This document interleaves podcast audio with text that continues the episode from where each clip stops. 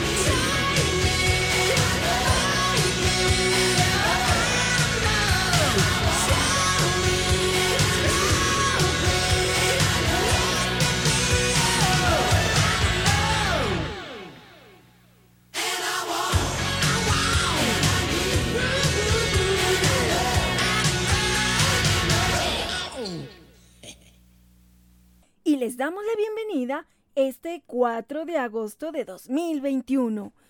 Ya se nos está yendo este año también muy rápido y ya pasamos la mitad del año, pero muy bien vividos. Y vamos a echarle más ganas para seguir adelante. ¡Sí! ¡Vamos a echarle muchas ganas! ¡Uy, uy, uy, uy! ¡Sí! Vamos a seguir todos adelante porque hay muchas causas para seguir y seguir para hacer mucho más. Así es, niños. Así que, bueno, le mandamos un abrazo a Efren Galván en los controles, allá en el centro de operaciones de Gama Radio. Nosotros seguimos desde la madriguera Frey transmitiendo en directo. Sí, yo soy Barbitas, la líder de la manada y productora de este programa. Así que todos se tienen que estar bien comportados porque si no, los voy a sacar de la cabina. Aquí yo soy la que manda. Así es. Ella es nuestra directora, así que Barbitas es la que manda. Y bueno, pues el día de hoy me da mucho gusto porque, bueno, platicarles esto eh, al margen de lo que vamos a ver el día de hoy, porque hace unos dos días un vecino publicó a un perrito que pues resguardó y buscaba pues saber si era de alguien. Mm, pues no, no era de nadie y ya me consultó que qué podía hacer. Pues obviamente sabemos que nadie tiene espacio. No hay albergues que, que puedan ya recibir más animalitos. Y pues lo que le sugerí es que si se encontraba un resguardo, tratábamos de hacer una cadena de ayuda. Y bueno, ya le pregunté al veterinario que cuánto podía cobrar por revisarlo. Eh, pues ya no estaba resguardado el perrito, lo tenían que buscar. Entonces al otro día pues ya temprano se pusieron a buscarlo, no lo encontraban y curiosamente hubo una publicación donde pues estaban comentando que estaba en una privada, que si era de alguien y pues bueno ya, ah bueno pues anda por allá, lo fueron a buscar, no lo encontraban hasta que por fin lo encontraron, lo llevaron al veterinario y gracias a esa publicación donde pues ahí empezamos a escribir, donde que decían que el perrito estaba en esa privada, eh, pues puse se, se necesita un hogar temporal. No sé exactamente cuáles de todas las publicaciones vio una amiga que iba con su prima y vio de alguna manera la publicación. Entonces, pues su prima se ofreció a resguardarlo con posibilidades de adoptarlo. Entonces nos da mucho gusto porque, bueno, afortunadamente no tenía algún problema de salud. Está muy joven, es un cachorro, aunque de tamaño ya está alto, está grande. Y pues que solamente se ve muy cansado. Eh, no sabemos qué haya vivido antes, pero imagínense que un cachorro esté muy cansado. ¿Desde dónde andaría caminando? ¿O quién lo echó a la calle? ¿O de dónde se perdería? No sabemos. Pero, bueno, el milagro se hizo y llegó este hogar temporal. Nos da mucho gusto, digo, esperando que llegue a ser su hogar definitivo.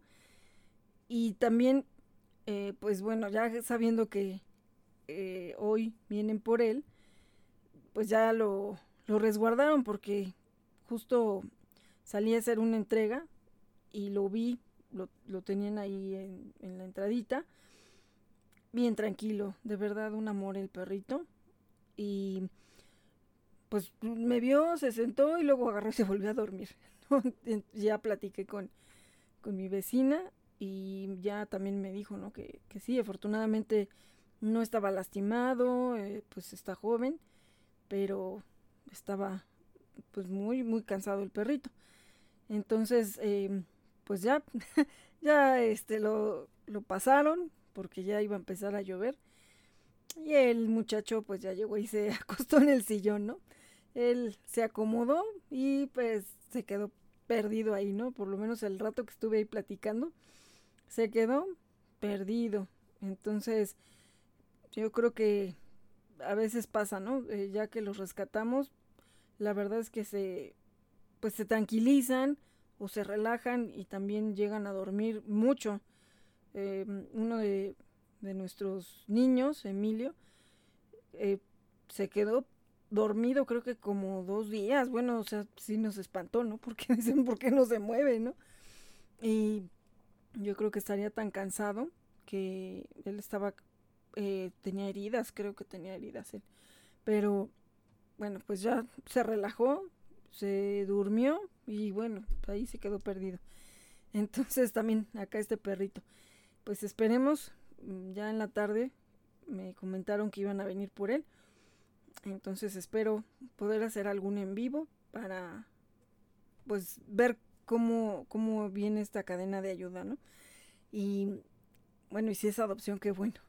La verdad es que el perrito tiene mucho ángel, es muy tranquilo y esperemos que pues que se adapte, ¿no? En, en un nuevo hogar. Así, digo, ya llegó y se acostó y la verdad ni ruido, ni ladrón, ni nada. Y con razón se me hacía muy extraño que aquí mis niños... Ay, sí, ya sé, nos estabas preguntando por qué estábamos pegados en la puerta. Pues es que nosotros podemos oler a cualquier perro que se acerque a nuestra madriguera. Aunque este perrito no estaba pegado en la puerta, pero sí estaba algunas casas de aquí. Así que todos mis hermanos y yo lo estábamos oliendo. Bueno, solo Barbitas creo que ya no se pegó en la puerta. Pero los demás sí estábamos en la puerta porque lo, lo estábamos oliendo. Eso sí, ya después caí porque estaban pegados ahí en la puerta y ya era medianoche. Pero bueno, y sí, ya cuando lo trajeron, con razón también estaban otra vez pegados en la puerta. Ay, sí, es que estábamos de curiosos. Y después ya tú lo viste y bueno, pues ya te estuvimos inspeccionando cuando llegaste otra vez a la casa, mami. Y ya olimos que te saludó ese perrito.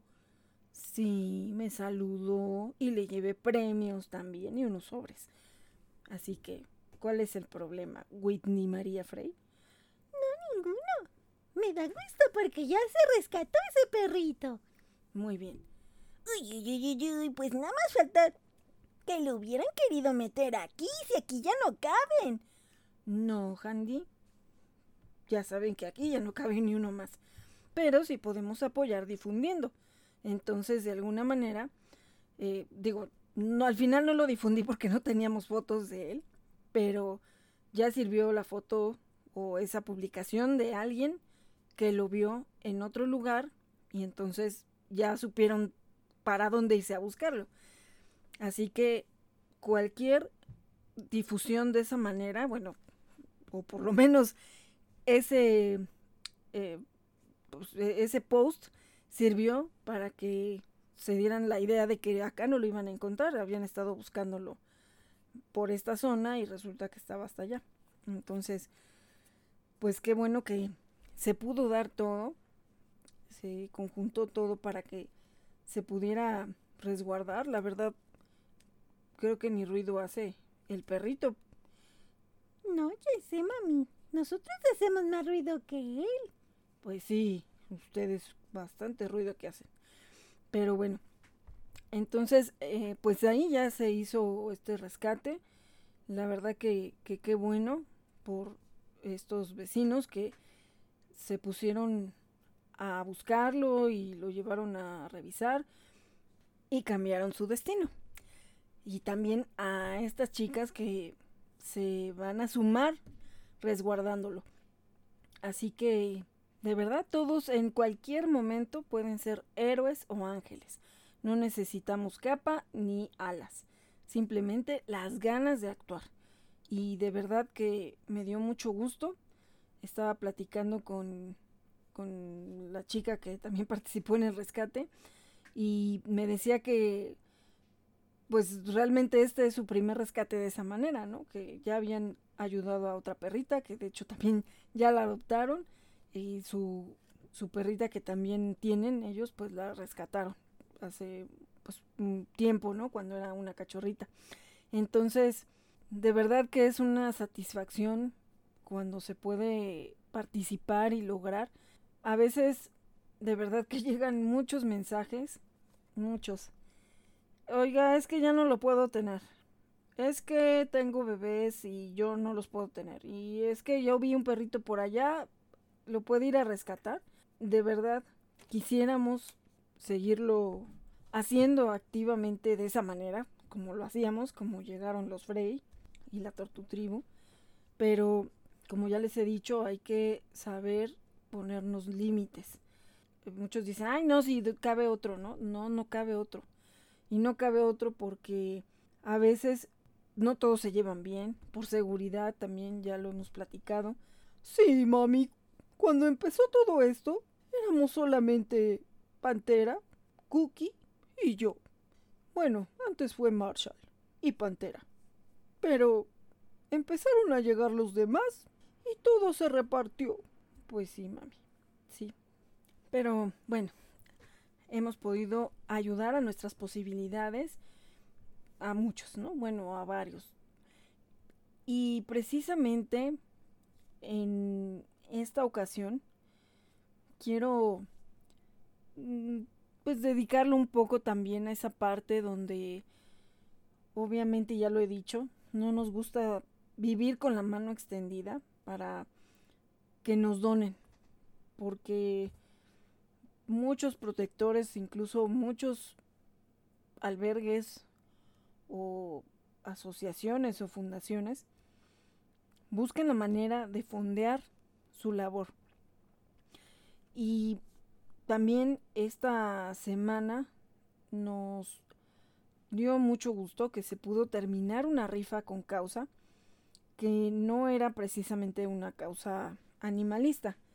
Esta es una causa para ayudar a una familia que está pasando ahorita por un momento complicado.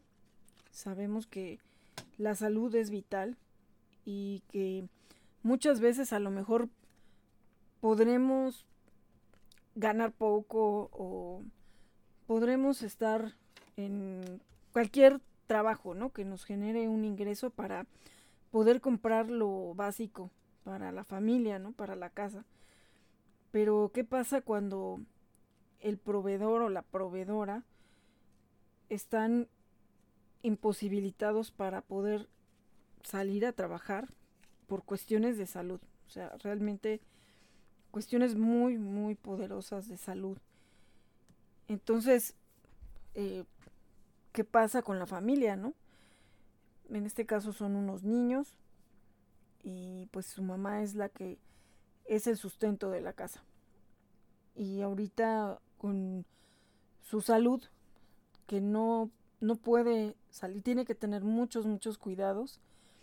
Y aún así, bueno, pues tiene que estar saliendo a, a sus consultas y todo que también es algo difícil estarse moviendo en transporte público. Entonces, eh, pues bueno, estamos haciendo esta cadena de ayuda y quien se pueda sumar, se lo vamos a agradecer mucho.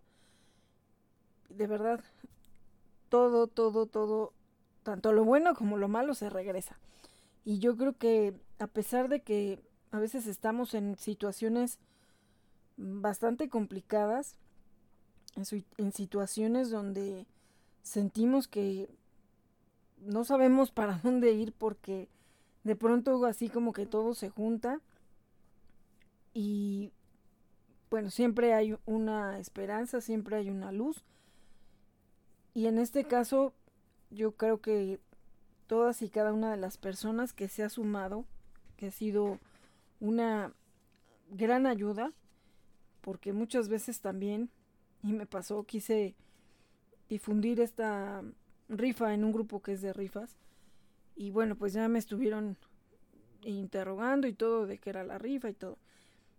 Digo, sí tienen razón, porque no dudo que haya gente que quiera pasarse de lista y, y pues también, ¿no? Este, ser timadora, inventarse algo y querer sacar dinero pero, digo, yo no sé de las demás rifas que se, eh, bueno, que llegué a ver ahí, eh, pues no decían realmente creo que ni para qué eran, ¿no? O sea, simplemente rifa y ya.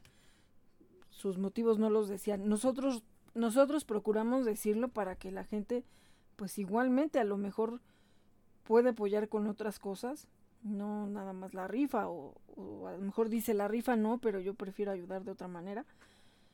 Em, y bueno, al final de cuentas quité la rifa, me salí de ese grupo y pues ya, muchas gracias, ¿no? Este, ya tenemos muchas rifas que hemos hecho y pues afortunadamente la gente se suma. Entonces, bueno, simplemente era para ver si así se podían vender más rápido los boletos. Ya se hizo la rifa. Eh, también muchas, muchas gracias a esta amiga, este ángel que nos donó las bolsas para poder rifar. En este caso se rifó una, pero tenemos más bolsas que vamos a estar vendiendo. Son unas bolsas de vestir para dama. La verdad muy bonitas. Y bueno, pues esperamos también que se vendan rápido. Porque de ahí queremos sacar para las vacunas que también ya, ya necesitan eh, pues ponerse los refuerzos de vacunas, eh, desparasitaciones y todo eso. Entonces necesitamos ahorita eh, sacar los recursos por medio de estas ventas para que podamos pagarlo. Y bueno, pues esto no solamente es para los Frey, ¿no? Sino también es para otra manada y pues los que se necesiten, ¿no? Dentro de los que se han rescatado. Y pues bueno, ahorita también precisamente vamos a retomar una rifa que se estuvo quedando de lado porque pues ya llegaba otra emergencia y otra emergencia y bueno pues ya se rifaban otras cosas y esa se fue quedando, se fue quedando. Entonces ahorita la vamos a reactivar y son también varios productos de, de belleza y cuidado personal, sobre todo para dama y son 60 eh, boletos y cuestan 60 pesos. Para de esta manera cubrir ya todos los eh, adeudos que se tenían de una pensión y también unos protocolos de vacunación que hacen falta, desparasitaciones y todo. Entonces, de verdad, quien se guste sumar, aún tenemos boletos. Vamos a estar promoviendo esta rifa para que ya ahora sí se cierre y que pues ya se pueda eh, concluir todo esto que es lo de las vacunaciones y todo eso. Entonces, bueno, pues el programa precisamente de hoy tiene que ver con esa parte de generar nuestros recursos haciendo diferentes labores. Porque, digo, conocemos en las redes sociales muchas personas que sí viven nada más de donativos y si, bueno, tienen a los benefactores, qué bueno, ¿no? que, los aprovechen, pero también sabemos que hay personas que solamente se dedican a lucrar, ¿no? Y, y rescatan, pero bueno, pues a veces hasta parece que salen más caros que comprados, ¿no? Los perritos, porque, ah, es que la recuperación por lo que me costó la esterilización y por lo que me costó la vacuna y lo que me costó no sé qué. Digo, obviamente sí, hay albergues donde toda ayuda es importante. ¿Por qué? Porque tienen muchos, muchos más animalitos que seguir manteniendo y que pues también no sale del aire, ¿verdad? Pero en algunos casos sí es algo excesivo. A veces piden croquetas, que sí también sabemos que si tienen cierto estándar de alimentación en un albergue, bueno, pues, tratar de que, de que se conserve, ¿no? Porque también hay personas, y esto sí le pasó a una amiga protectora, le dieron una donación de croquetas en bolsas, no estaban en el bulto cerrado. Y no se puede entender cómo alguien tenga un alma tan retorcida para que haya dado alimento que estaba envenenado. Entonces, también por esa situación, a veces si alguien ofrece el donar alimento, pues ahorita, después de esa experiencia, la verdad es que yo sí me atrevo a preguntar si es un bulto cerrado o algunas veces puede pasar que le compraron el bulto de alimento al perrito y resulta que no le gustó o que ese no era el que necesitaba, bueno, por muchas situaciones. Pero también después de esto que le pasó a esta chica, eh, la verdad es que fue una situación terrible y además la persona que le dio las croquetas se desapareció. Ni siquiera la volvió a ver, desapareció hasta de redes sociales sabía el daño que hizo. fallecieron varios, varios de sus perritos que ella con tanto trabajo rescató. Entonces, de veras que a veces no es ser payasos, ¿no? Pero ya en estos casos y con una terrible experiencia donde nunca te imaginas que alguien vaya a hacer esta situación o esta donación con una intención que, pues, ¿quién se le iba a imaginar? Entonces, eh, bueno, pues ahora sí que sí pregunto, regularmente a veces cuando llegan a ofrecer alguna donación, pues bueno, gracias a Dios ahorita los Frey, con las croquetas que vendemos, Petline, pues ellos son de las que ellos comen, ¿no? Y además es un excelente alimento antes de venderlo. Yo ahora sí que lo probé con los Frey y les han caído bastante bien estas croquetas. Entonces fue que ya empecé yo a también ofrecerlas para venta. Entonces, realmente mis niños ya comen de esas croquetas. Si me dan una donación, prefiero pasársela a otra protectora. Apenas no me acuerdo cuándo fue que también alguien me contactó de un de otro fraccionamiento y me preguntaba que para donar las croquetas, ¿no? O sea, tenía un bulto, estaba nuevo, estaba cerrado. Y bueno, ya se le dio ese donativo a Adopciones Ripat.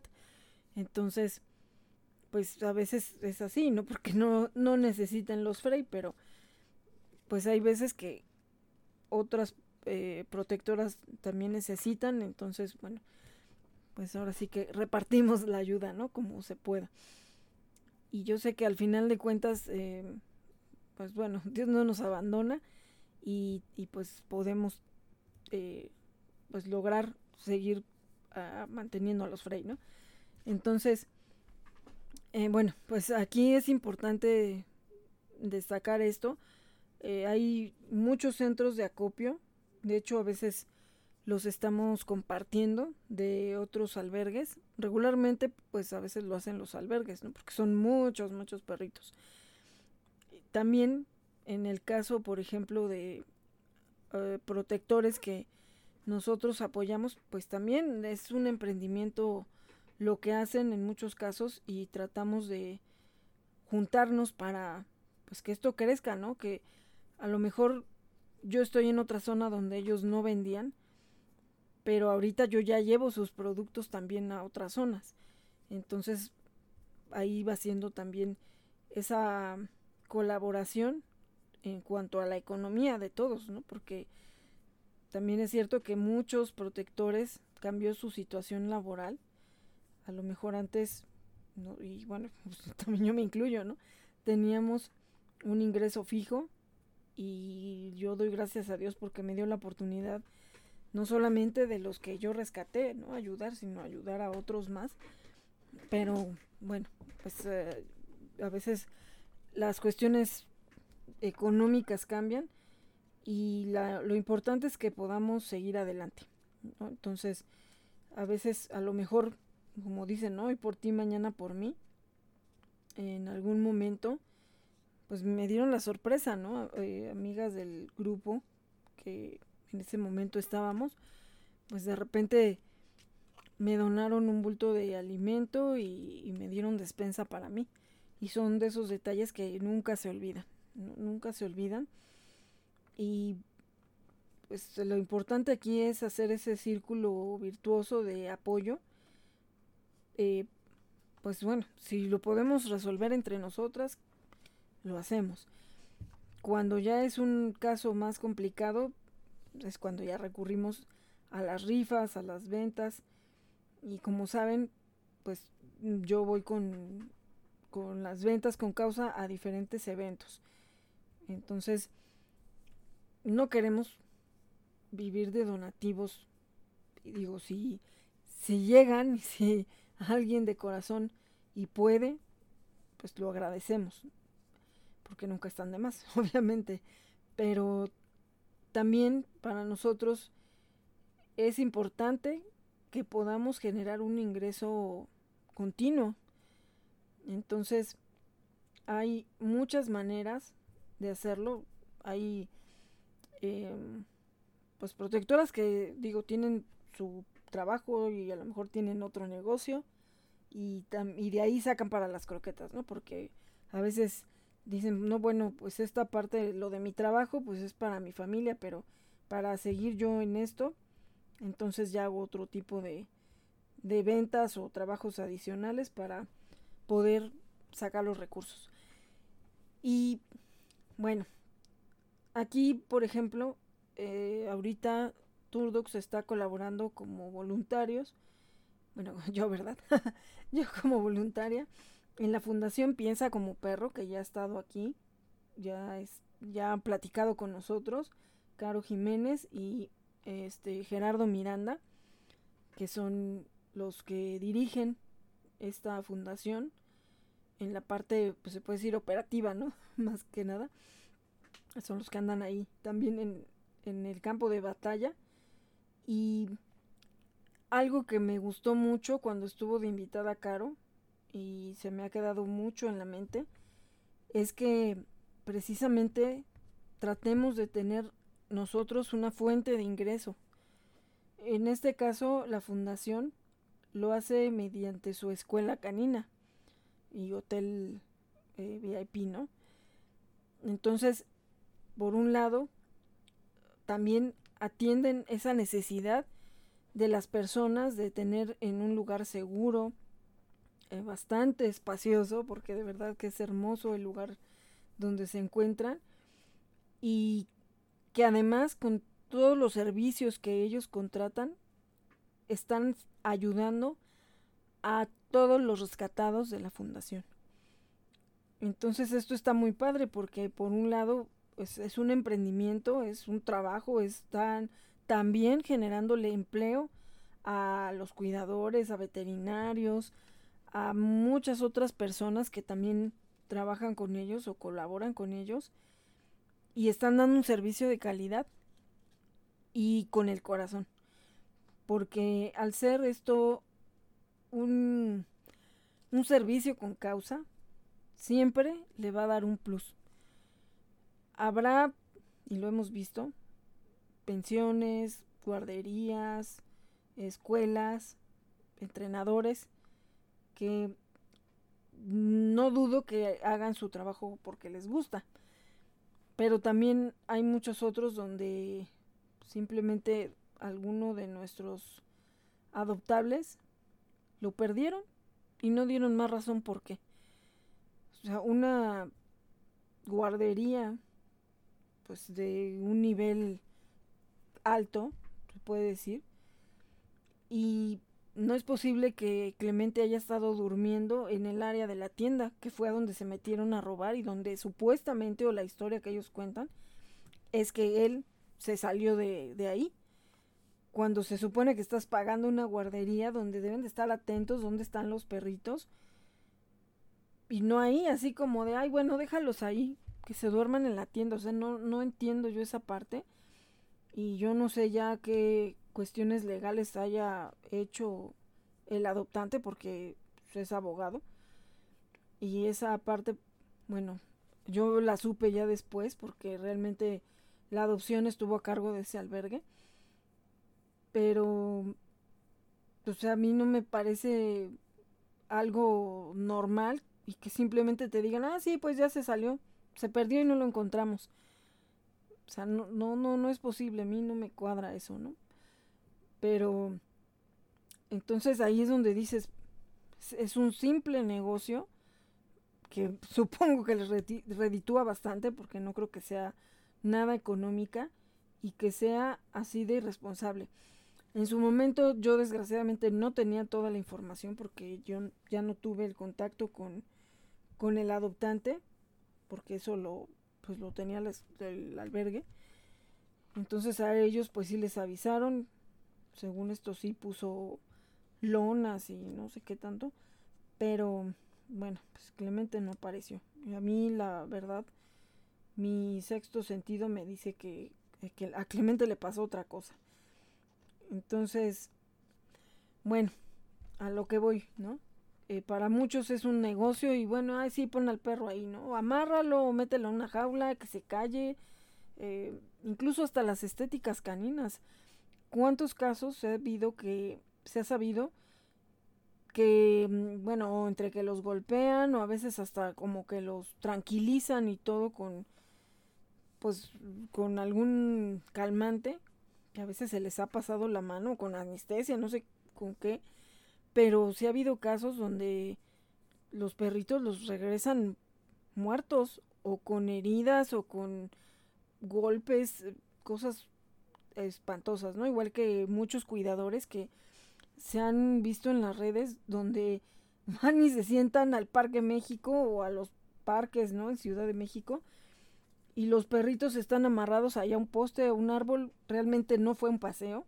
Y yo creo que pagar para eso, mejor te vas a sentar tú con tu perro al, al parque, ¿no? Que no los pases, pero por lo menos estás con él. A veces incluso arriesgándolo. Alguna vez que eh, cuando iba yo a la oficina que eh, pues tenía que atravesar ahí la colonia Roma, recuerdo que llegaba a ver a uno que traía, no sé, unos 10, 20 perros, los amarraba ahí a una jardinera que era, bueno, más bien era como una protección ahí de, de un árbol, pero hacia el arroyo. Ni siquiera los ponías hacia la banqueta, los ponía hacia el arroyo. Nunca tuve la oportunidad de sacarle una foto para hacer una denuncia, pero como que ahí llegaba a tocar a la entrada, bueno, tenían ahí una recepción en ese edificio, que bueno, lo conocía yo ese edificio porque alguna vez ahí estuvieron nuestras oficinas, ya después los hicieron de departamentos. Entonces, por eso, bueno, pues siempre era así como ya la, el voltear obligadamente y aparte a veces me tocaba un alto ahí. Entonces, decía, bueno, si viene ahorita y se estaciona un coche y le vale que estén los perritos ahí, pues ahí allá el otro recibiendo a otro perrito y, no sé cuánto cobren por pasearlos, pero ahorita por lo menos lleva 10 y pues los llevaba jalando, luego traían audífonos, si no es que en bicicletas y los pobres allá si se enredaban o si se tropezaban, pues era su problema, ¿no? Ellos al final de cuentas cobraban y a lo mejor la familia ni se enteraba de todo lo que pasaba alrededor de ese paseo, ¿no? O ese supuesto cuidador. Entonces, bueno, a lo que voy es que, por, ejemplo, la fundación, pues les da actividades, les dan también eh, parte, ¿no? De, entrenamiento. O sea, la verdad es que un día ahí, los perritos, yo creo que si le quieren dar un regalo a su perrito de cumpleaños, ese sería un regalo perfecto, un día ahí, en Le Chien Sportif, que es el nombre de la escuela. Espero que lo haya pronunciado bien, porque hace mucho que no practico mi francés. ¡Ay, espero que un día de estos vayamos, mami. Sí, pues ya nada más que se acabe esto de la pandemia y sí, yo quiero, aunque sean partes, pero sí quiero llevarlos a los Frey para que allá se desboquen como caballos. y también nadan y bueno, un montón de actividades muy, muy padres. Entonces también esa parte es muy importante. Hace poco no recuerdo con quién lo platicaba, que de verdad que para esto sí tendríamos, digo, lo hacemos con el corazón y la verdad que a veces es sin pensarlo. Bueno, ya les he platicado cómo empecé yo a rescatar perritos, ¿no? Entonces empecé con las tortugas. Obviamente no tenía conocimiento, aún no había mucho de las redes sociales, o por lo menos yo no estaba metida en redes sociales de, de los este, animalistas ni nada de eso. Ahí poco a poco fui conociendo y todo, pero pues muchas veces no tenemos idea de absolutamente nada. Eh, digo, hay quien siempre se quedará con sus rescatados en su casa y al final de cuentas no somos albergue, yo siempre lo aclaro, no soy ni albergue ni asociación. O sea, simplemente soy alguien que si estoy en el lugar, si puedo, si tengo la capacidad, lo rescato y me hago cargo, ¿no? Eh, pero si no, bueno, pues, pues también me ha llegado a tocar a lo mejor ser la que sacó la foto y lo difundo y ya alguien sí lo puede rescatar, pues qué padre, ¿no? Sensacional poder ser parte de esto. Pero también hay personas que sí deciden hacerse de una asociación, que obviamente todo eso cuesta, ¿no? Porque el ver los términos legales, el asesorarse adecuadamente y también hacer el acta constitutiva y todo lo que tiene que ver con crear una asociación civil. Digo, yo la verdad es que hasta ahorita no, no he pensado en hacerla. Sí me lo han propuesto y sí me han dicho, oye, ¿por qué no se hace una asociación? Pero como les he platicado, yo creo que eh, puedo seguir trabajando en esto o ayudando en esto sin tener que hacer pues una asociación, ¿no? Em, pero bueno, aquí lo que, a lo que quiero llegar es que si nosotros apoyamos consumiendo los productos y servicios de las personas que están haciendo una causa, que están trabajando por una labor, y no solamente de los animales, también de muchas otras causas, incluso a veces, pues no sé, vamos a, incluso, ¿no? A la iglesia y, y pues están vendiendo cosas ahí las religiosas pues bueno, estamos consumiendo un producto un servicio y estamos ayudando a alguien. Y además creo que nos queda una satisfacción de haber puesto un granito de arena.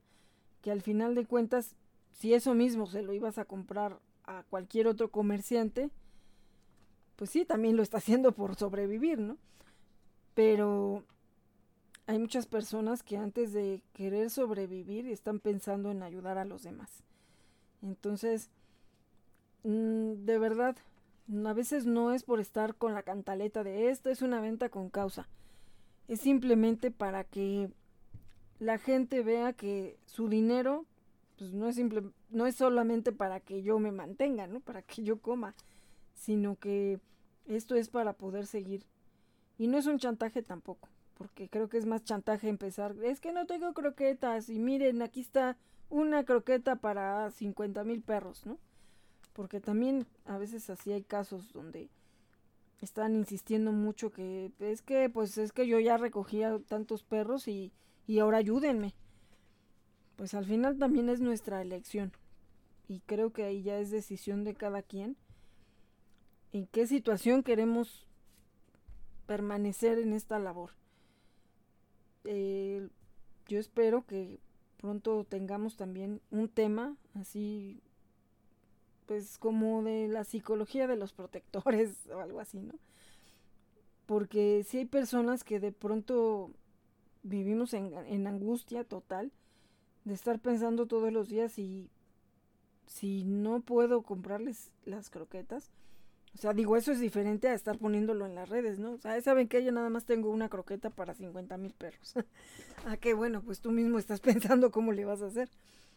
Digo, entre nosotras, pues igual nos platicamos a veces nuestras peripecias que hacemos para poder comprar las croquetas.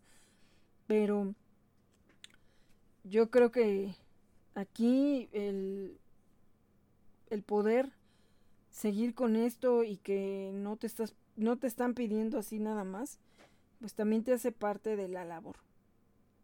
Es como ahorita, ¿no? Estamos con las ventas junto con Manada San y otros emprendedores que, bueno, pues digo, ese sí es un negocio, pero bueno, de alguna manera tú te puedes llevar productos muy bonitos, muy padres, por ejemplo, de los que vende Manada San, que te pueden vender en cualquier centro comercial, a lo mejor mucho más caro, y es el mismo producto, no tiene la misma calidad, eh, venden muchos eh, pues artículos que son de personajes que nos gustan, como Kitty, Snoopy, em, y bueno, pues muchos otros accesorios, ¿no? Que, que básicamente traen a esos personajes, o bueno, cuestiones de perritos, gatitos, ¿no?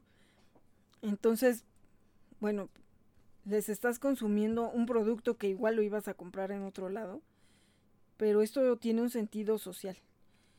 Y también a esto voy porque ahorita con las lluvias hay muchos, muchos lugares donde se están cayendo techos. A veces pues no tienen para poner el piso y bueno, se están llenando ahí de lodo, los perritos se andan mojando, que al, a la larga pues también eso va a traer otra consecuencia, enfermedades y gastos de veterinaria, a lo mejor emergencias.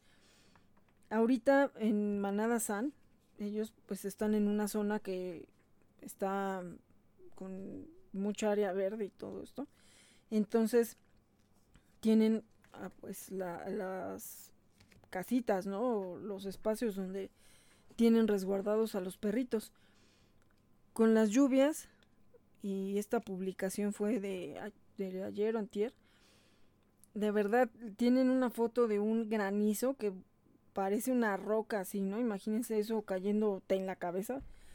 También es muy peligroso. Y se dañaron los techos que estaban cubriendo esas áreas de donde están los perritos. Eh, sufrieron varios daños. Entonces, aquí también viene otra cuestión donde tú te puedes sumar. Porque a lo mejor, bueno, está bien, yo, no les voy a comprar croquetas, no les voy a comprar cositas ni de Kitty ni de Snoopy, pero a lo mejor yo tengo una tienda de materiales y quizás puedo poner mi granito de arena, incluso ni siquiera regalándolo a lo mejor diciendo, a ver, los clientes que vengan a pedir material para esa causa, yo les hago un descuento. O sea, al final no va a perder, ¿no? A lo mejor les va a tener que hacer el descuento, pero ya ayudó, a él ya le consumieron y van a ayudar.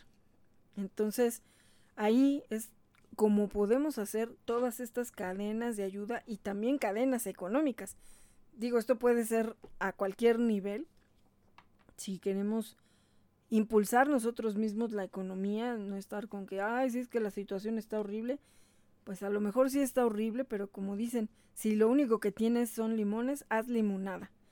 Entonces, ahorita es lo que hemos tratado de hacer y, y bueno, pues estamos en este proyecto de nuestra tienda con causa, o sea, ya una tienda física.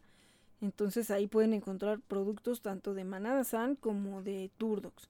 Entonces, en la medida que nosotros podamos vender más productos, también vamos a poder seguir ayudando.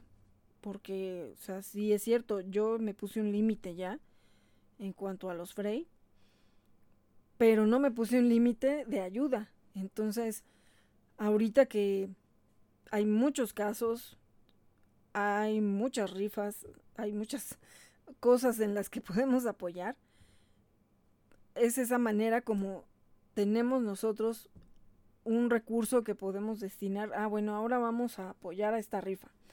Y pues mañana vamos a ayudar a esta rifa. De verdad, hay tantos casos y hay lugares donde, bueno, pues ya se hacen continuamente las rifas, que sabemos que llega un momento en el que a lo mejor la gente dice, bueno, esto ya parece cuota, ¿no? Entonces, también es importante que podamos explorar en diferentes lugares para hacer esas rifas. Y también ahí puedes ayudar. A lo mejor tú no vas a poder comprar el boleto o no te interesa el premio o, la verdad dices, no, ya la verdad yo paso, no, yo ni tengo dinero. Pero a lo mejor tú puedes ayudar a difundir esa, e, esa rifa. Ahora que hicimos la rifa de la bolsa, eh, hubo personas que ayudaron a conseguir más eh, compradores de boletos. A lo mejor le dijeron a su familia, a su prima, a su mamá, y así es como se fueron haciendo las ventas de esos boletos. Que sí nos surgía para poderle entregar al final lo recaudado a la familia, porque obviamente los gastos no paran. Y afortunadamente se logró. A lo mejor sí nos tardamos un poquito más esta vez, pero pues, al final lo bueno es que sí salió. Y bueno, ya las el recurso ya se le entregó a la familia.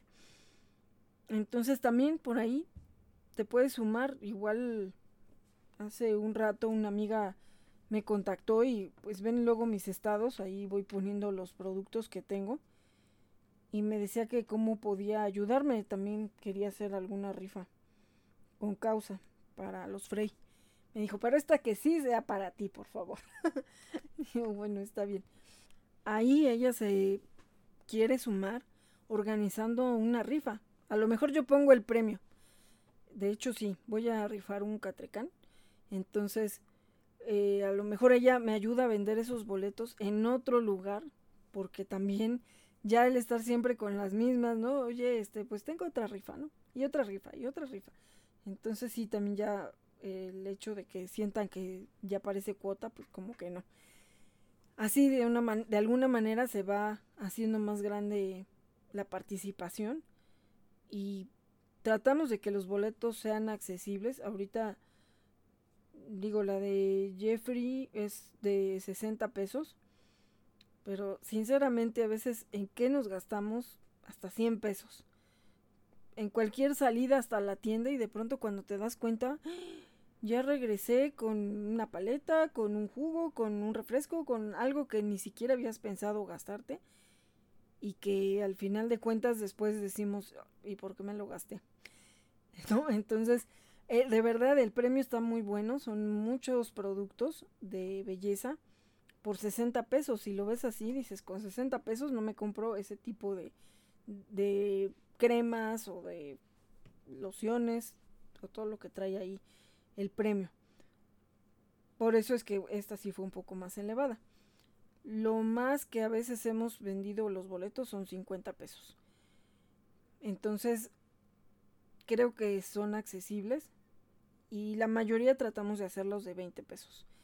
Eso también permite que a lo mejor una sola persona compra 5 boletos y también tiene más oportunidades de ganar. Y eh, ahorita hay otras rifas que están haciendo pues eh, casi diario también por otros cachorritos y pues ves que esto no se acaba, no, no se acaba, no se acaba. Y tenemos que idear maneras de buscar los recursos sin que siempre tengamos que estar pidiendo. Prácticamente con la venta es como lo queremos hacer. Y también ahorita en la fundación Piensa como perro se están preparando unos cursos para que con eso se generen otros también otros recursos. Ahorita el lunes 9 de agosto va a iniciar un curso de verano para los niños y que disfruten con sus perritos. Bueno, sobre todo esto sí va a ser para perritos, donde se van a ir platicando todos los días diferentes temas, algunos de ellos como la tenencia responsable. Imagínense qué importante es que desde niños tengan la conciencia de la responsabilidad de un ser que no es de tu familia, pero que depende totalmente de ti. Si aprenden esto desde niños, créanme que cuando sean adultos van a ser adultos responsables, porque también eso lo que van viendo en su casa se refleja.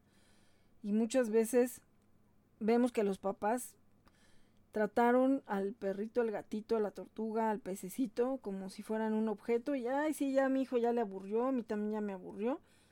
A la basura, a la calle, a ver quién lo quiere, lo regalo, vengan por él porque si no lo voy a mandar al antirrábico y tantas y tantas de esas cosas que siempre estamos escuchando. ¿Y qué pasa? Los hijos van creciendo con esos ejemplos. Si tienes un problema, deshazte de él. Si el hijo embarazó a la novia, ay hijo, pues hazte el tonto y te escapas o te vas o, a ver a dónde mandas a la novia, ¿no? Y al hijo. Y a la larga, cuando los papás estén en esa situación donde ya no se puedan valer por sí mismos, pues lo más fácil para el hijo a lo mejor va a ser arréglatela solo y si bien le va, lo mandan a un asilo, ¿no? O a ver, se lo andan peloteando a ver quién lo quiere. Al final de cuentas todo se paga y todo tiene una consecuencia. De la manera como estén educando a sus hijos, que obviamente también sabemos que muchas personas no les puedes exigir más de lo que ellos no hayan también aprendido o vivido en su familia, que vienen arrastrando cada quien diferentes creencias, o diferentes costumbres que al final a veces es difícil de que se las quiten. Pero yo creo que si empezamos con los niños, los niños a veces pueden llegar a reeducar a una familia. Entonces, eh, bueno, pues este curso de verano tiene el fin de que los niños tomen esa conciencia de la responsabilidad. Obviamente pueden estar los papás también ahí presentes y, bueno, pues tienen a su perrito o sus perritos ahí a su lado. Eh, también ahí de esa manera van a poder ver tips o que ahí se les muestre que cómo lo paseas, cómo lo tienes que llevar eh, o con qué, ¿no? Su collar, su correa. También se van a hacer algunos juguetes para perritos para que ellos tengan mm, su mente ocupada y que también esto evite que de pronto ya sabemos que ah, ya se aburrió y empezó a romper el sillón y empezó a comerse la pared y ya hizo esto y ya hizo lo otro. Entonces de esa manera ellos van a tener también, tanto los niños, porque se van a divertir haciendo estos juguetes, como los animalitos, pues ya jugando con ellos, ¿no? Los perritos. Y además el que haya ese contacto y esa convivencia es algo único. Entonces, de verdad que es un muy buen curso, el costo es muy accesible, es eh, del 9 al 13 de, de agosto. Entonces, pues es una semana y van a estar muy entretenidos sus niños, aprendiendo y también eh, yo creo que es muy importante que tengan esa cercanía con sus mascotas. Porque también ellos tienen que ser responsables, no decir, ay, bueno, si es que mi mamá, que le lave mi mamá. Yo he visto familias y muchas que son protectoras, a sus hijos desde chiquitos sí les han enseñado a que, ah, sí, me vas a ayudar a limpiar. Claro, también ahí a veces hay que ver, ¿no? Porque luego los niños también dicen, yo no quiero volver a ver un perro en mi vida porque ya viví con muchos toda la vida, ¿no? Bueno, desde que nací.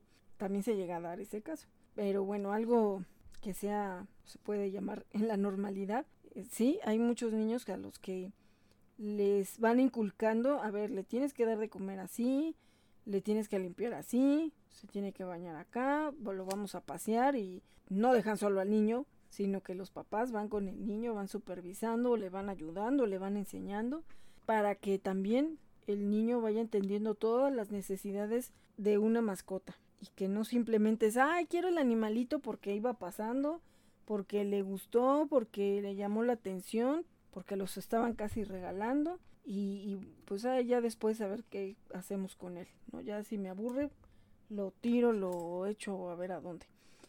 Entonces, también eso es bien importante que los niños vayan aprendiendo. Y también inculcarles cuestiones que de la adopción, de que los cuides, que los lleves al veterinario. Bueno, son varios temas los que se van a ver ahí en el taller y nos va a encantar que puedan estarnos acompañando por ahí. También vamos a estar por ahí, los Frey. Entonces nos va a encantar que puedan estar ahí con nosotros tomando este curso. Y además ayudando. Se van a divertir y también van a ayudar. Así que los invitamos a este curso. También vamos a tener por ahí un taller de tanatología. También está muy, muy, muy interesante hay veces que no sabemos pasar un duelo, no solamente de humanos, sino que a veces no entendemos y no somos empáticos con el dolor de las personas que pierden a sus compañeros de vida no humanos. He tenido la fortuna de que había muchas personas con la confianza de contactarme sin conocernos, contactarme de alguna forma para que los ayude a, pues digo, yo no soy tanatóloga ni mucho menos, pero como de entender ese dolor, que muchas personas lo único que quieren es que los escuches, que no los juzgues, que no estés así de, ay, por favor, eso es una tontería, ¿no? Al rato te compras un perro y ya, ¿no? O al rato llega otro, porque cada uno es único e irrepetible. Hay que aprender también para en esos momentos ayudar a otros a superar una tristeza, un duelo que es impresionante, ya lo verán si toman este taller, todo lo que puede llegar a pasar cuando un duelo no está bien encausado o que no tiene el apoyo de personas que sean a lo mejor no tan expertas, pero que sí sepan cómo manejar y ayudar a las personas en estas situaciones. Tenemos también otro que es de lengua de señas. Vamos a tener otro curso también. Todavía no tenemos la definición de la fecha, pero a mí me encantó. Nos dieron esa práctica en varias clases y a mí me encantó. De repente me pongo a estar practicando, ¿no? Como estar diciendo los nombres simplemente de los Frey. Bueno, esta es otra manera de, de generar los recursos para la fundación. Y ellos adicionalmente, como les decía, tienen la escuela canina y también la parte del hotel VIP. Entonces eso creo que es algo muy sano. Además, aunque tienen todo el terreno que tienen, no se retacan de rescatados. Porque obviamente el espacio no les va a dar de comer. Entonces necesitan asegurarse que van a poder mantenerlos porque además obviamente llegan enfermos si así a veces alguien se queja que, ah, ya le tocan vacunas a mi perrito, ¿no? Un perrito. Eh, la de la rabia, la sextuple y su desparasitación. Y ya están así de, ay, no, es que como le puse vacunas a mi perrito, pues no tengo dinero ahorita, ¿no? Imagínense un albergue, un refugio, una fundación, donde, no sé, tienen cantidades que a veces ni nos imaginamos. Entonces, todo lo que tú le pones a tu perrito, ahora multiplícalo por 400. Pues obviamente que no es nada barato. Entonces, eh, para todas esas cuestiones, a veces tienen ya un veterinario de cabecera o que los visita al albergue porque estar llevando a 400 perritos al veterinario va a estar medio complicado. Entonces, ahí sí es más fácil que vaya el veterinario hasta el albergue. Si no es que algunos tienen hasta su consultorio, ¿no? Su, su clínica, que ese sería, pudiera ser también otra fuente de ingreso. Que alguien que es veterinario y también protector tiene su propia clínica ahí y también den servicio para externos.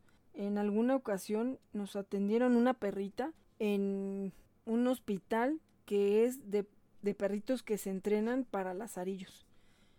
Ahí eh, pues bueno, se le hicieron las revisiones y todo, la atención, pero básicamente era como el área de la clínica propiamente para la misma escuela, ¿no? Entonces ahí se puede generar también otro ingreso para quien tiene tanto estéticas como tiendas, como pues, tiendas de accesorios, que es lo que estamos haciendo con Shop and Boutique Tour Dogs y también pues como las escuelas, las guarderías, son varias opciones para que se puedan generar parte de esos recursos en, en los albergues y pues con los protectores también, ¿no? Que a veces, como les digo, a veces ya nada más nos falta vender mole los domingos y yo la verdad porque no soy buena cocinando y además no tengo ni estufa, entonces sí, a veces se me dificulta un poquito, pero eh, si tuviera el tiempo, a lo mejor, pues sí, digo, son pretextos, ¿verdad? Eso de que si tuviera el tiempo es porque no nos organizamos bien. Eso lo he estado viendo en algunos cursos. Entonces, también esos no son pretextos. Sí hay personas que de repente también pueden llegar a tener situaciones muy complicadas y hemos sabido también de algunas historias que a veces las hemos platicado aquí, donde sabemos que lo vital es la salud y si como protectores o como eh, personas responsables de muchas otras vidas no estamos bien, que siempre llega a pasar que nos ponemos en último lugar, pues no podemos seguir ayudando. Y eso, pues desgraciadamente a veces nos toca entenderlo a golpes, hasta que nos pasa algo, hasta que ya estamos enfermos con más dificultades para podernos mover por sí mismos o de hacer ciertas actividades porque pues ya te pasó esto, ya te pasó lo otro, es cuando entendemos que también nosotros somos nuestro principal activo. Y si nosotros también no nos cuidamos, que eso... Sí, mami, eso lo tienes que agarrar tú primero de ejemplo. Porque tú no te cuidas a veces, mami. Uy, uy, uy, uy, eso es cierto, mami. A veces estás enfermita y aún así nos estás cuidando y, y, estás limpiando todo lo que hacen estos marranos. Ay, no les digas marranos a tus hermanos. Ay, mami, pues es que a veces nos desespera ver que acabas de limpiar y ahí van otra vez a ensuciar. Y no entienden que a veces tú no te, no, no te sientes bien. Bueno, pues sí, a veces sí llega a pasar eso. Pero bueno, cuando nada más te tienen a ti, pues con más razón, ¿no? Te tienes que cuidar. Entonces también a veces esas cuestiones que abruman a tantos protectores o albergues. Ahorita, por ejemplo, el problema que está en Manada San, si las lluvias siguen, ¿a dónde van a resguardar a 400 perritos que entre que las lonas ya se rompieron o que tenían láminas y con semejantes granizos se rompieron? He estado viendo algunos comentarios y de pronto les dicen, ¿y por qué no ponen una losa de concreto? ¿Y por, y por, y por qué? ¿Y por qué? ¿Y por qué? ¿Por qué? Pues porque no ha habido los recursos suficientes, ¿no? También otro albergue que siempre sufría estragos ahorita, que son tiempos de lluvias, es el albergue San Gregorio. Eh, yo fui un par de veces. No pude entrar al, al área donde están los perritos. La verdad es que fui a recoger unas cosas que también a veces es increíble, ¿no? Que dentro de las necesidades que pueden tener algunos protectores que también apoyen, ¿no? De, algunos em, donativos que le hicieron, les hicieron de, de unos premios, nos convidaron a los Frey y alcanzó hasta para un albergue en Tizayuca y para muchas otras protectoras. Entonces por eso pues fui más que nada a la entrada a recibir rápido los, las cajas, ¿no? De los premios. Pero también por estas fechas siempre se les inunda o también se les andan destruyendo ahí las casitas y todo. Hay muchas necesidades y también muchos dirán pues es su gusto, ¿no? ¿Quién les mandó a andar en eso? Porque no faltan esas respuestas, pues ese no es mi problema, ¿quién te dijo que hicieras eso? A veces a mí me dicen querías hijos, ¿no? Este, pues sí, sí, sí. Claro que sí, lo que decíamos, no queremos estar con la mano extendida, pero también en la medida que vayan saliendo las adopciones más rápido, también entre que los albergues podrán ir eh, disminuyendo su población, digo, de una manera positiva, con adopciones responsables, y también que no vayan a abandonarles animalitos allí, porque esa es otra también. O sea, creen que, que también es la obligación de que cualquier animalito, y la clásica pregunta, ¿Conoces un albergue que reciba? No. A mí ya ni me pregunten. No, no hay. O sea, yo conozco de cerca a muchos de esos albergues, a muchas protectoras, y no hay lugar. Por más que quieran a dónde meten más animalitos, ¿no? Digo, a lo mejor habrá unos que dices, híjole, pues sí, a calzador, pero ya entró. Pero también sabemos que a veces hay muchas situaciones que se salen de control cuando la población es mucho más de lo que se tenía planeado cuando la capacidad para alimentarlos ya no es suficiente. Y esto pasó en un albergue donde metían clandestinamente más y más y más perritos porque pues, alguien que estaba ahí los recibía. O sea, no eran ni siquiera los, los que estaban o los que crearon ese albergue, sino que creo que era alguien que era un trabajador ahí. Digo, a lo mejor la pues el fin era bueno, ¿no? Que que no anduvieran en la calle, que tuvieran resguardo, pero imagínense que tú en tu registro a lo mejor tienes 500, pero por la puerta de atrás entraron otros 500 y tienes lo doble y tú ni cuenta, ¿por qué no alcanzan las croquetas? ¿Por qué las jaulas ya están más que retacadas?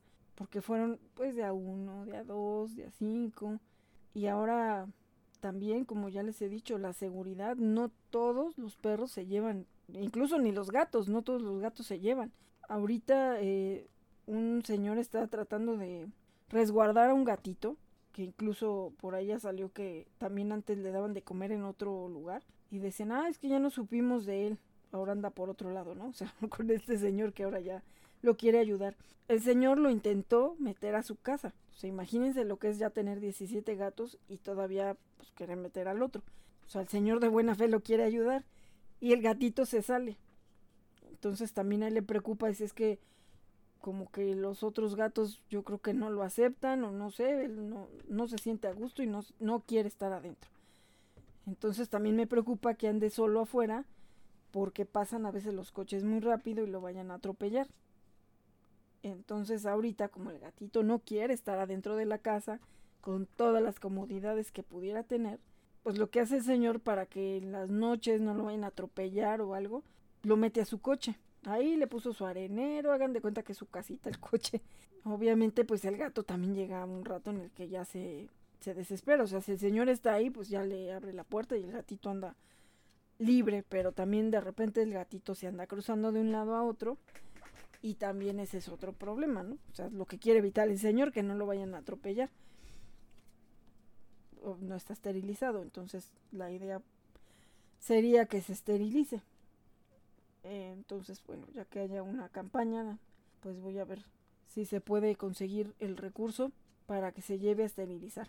Y a lo mejor con esto, pues también ya el gatito quiere estar adentro de su casa.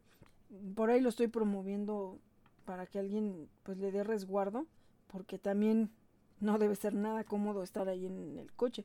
De hecho, el día que estaba platicando con el señor, el gatito que se cuelga del techo, o sea, por dentro, de lo que cubre el techo del coche, como el plafón, se puede decir, del coche.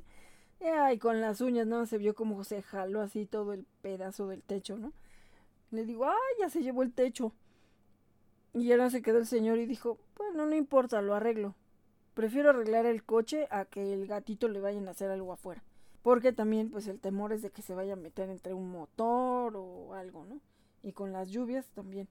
Entonces, pues el señor así que lo deja que ande afuera un rato y luego ya otra vez lo guarda en el coche.